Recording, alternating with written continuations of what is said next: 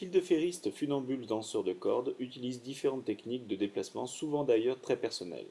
Avec les élèves, une technique assez fiable consiste à demander une progression stabilisée tous les deux temps sur son pied d'appui préférentiel à l'aide aussi des trois autres segments libres, jambes et bras libres, plus ou moins écartés.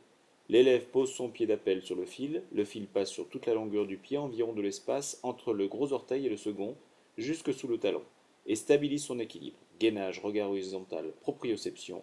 Le passage sur le second pied d'appui s'effectue alors assez rapidement pour très vite revenir sur l'appui préférentiel.